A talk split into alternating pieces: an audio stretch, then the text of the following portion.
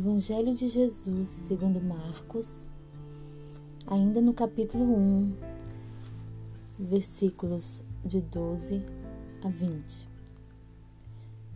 Imediatamente o Espírito guiou Jesus ao deserto. Durante 40 dias e noites ele foi testado por Satanás. Animais selvagens eram sua companhia e os anjos tomavam conta dele. Depois que João foi preso, Jesus mudou-se para Galiléia e ali pregava: O tempo é agora, o reino de Deus está aqui. Mudem de vida e creiam na mensagem.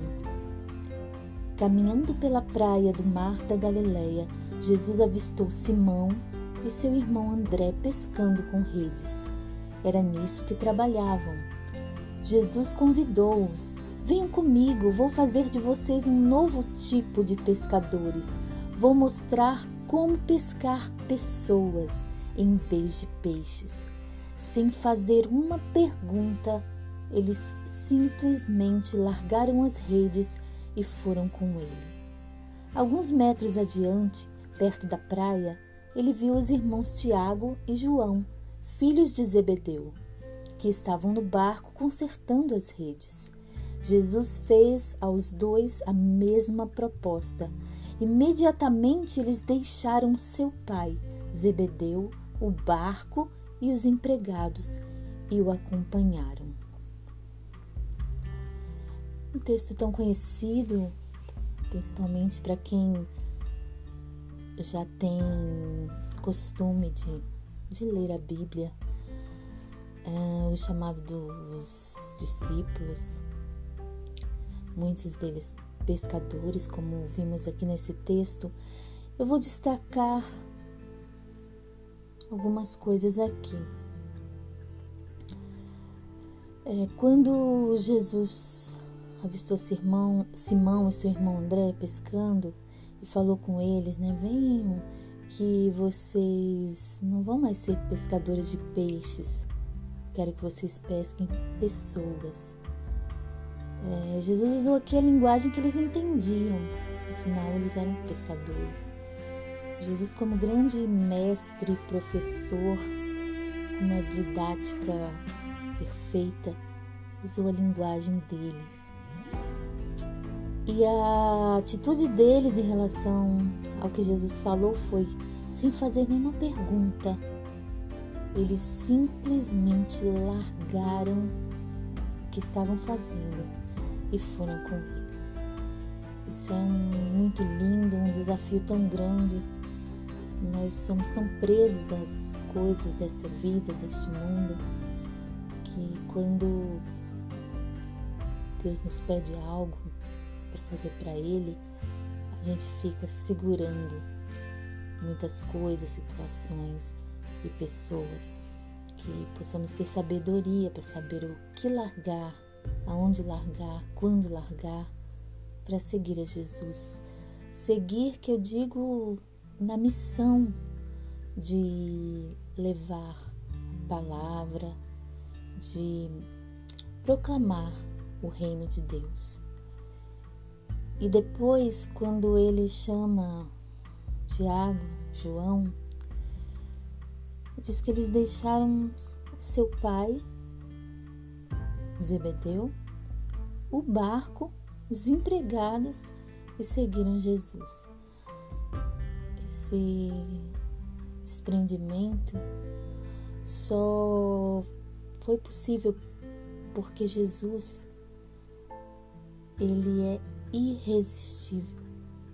Jesus é irresistível, o amor dele é irresistível. O amor de Cristo nos constrange.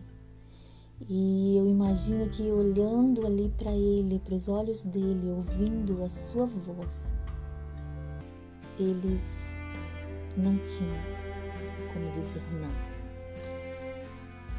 E Jesus, ele deixou uma missão para nós: ide, ide por todo mundo, fazer discípulos E cada um vai ter a sua forma de fazer isso. Alguns vão ser missionários, alguns vão ser pastores, outros vão ser médicos, engenheiros, empregadas domésticas, professores, garis, não importa a profissão, mas desde que aonde a gente esteja, nós estamos falando de Jesus, mostrando Jesus na nossa vida. Não é não falar com palavras somente, mas com a nossa vida, com as nossas atitudes, com aquilo que mostramos para as pessoas no nosso viver. E como aconteceu lá em Atos, as pessoas, as pessoas viam que a igreja estava crescendo, as pessoas se interessavam por aquele assunto. Que seja assim também conosco, que as pessoas até mesmo nos procurem e falem: olha, você é diferente. Eu quero, eu quero ter essa paz, eu quero ter essa alegria, eu quero ter esse amor. E aí sim nós vamos poder dizer: é porque eu sigo a Jesus, estou seguindo no caminho dele, nos passos dele, do jeito que ele mandou. E é, é isso, Jesus é irresistível. Se você também está ouvindo e ainda não experimentou, não, não se jogou nos braços de Jesus, o amor dele é irresistível. Você pode experimentar e você vai experimentar o maior amor que existe. Deus enviou o seu único filho para salvar todo aquele que nele crê. Amor irresistível. O amor do Pai possa cobrir agora sua vida, seu coração. E você mergulhe nesse amor sinta esse amor em todo o seu ser. E então você vai querer transmitir, você vai transbordar e as pessoas também vão entender que você vive nesse amor. Deus abençoe sua vida. O amor de Cristo seja percebido por você. Amén.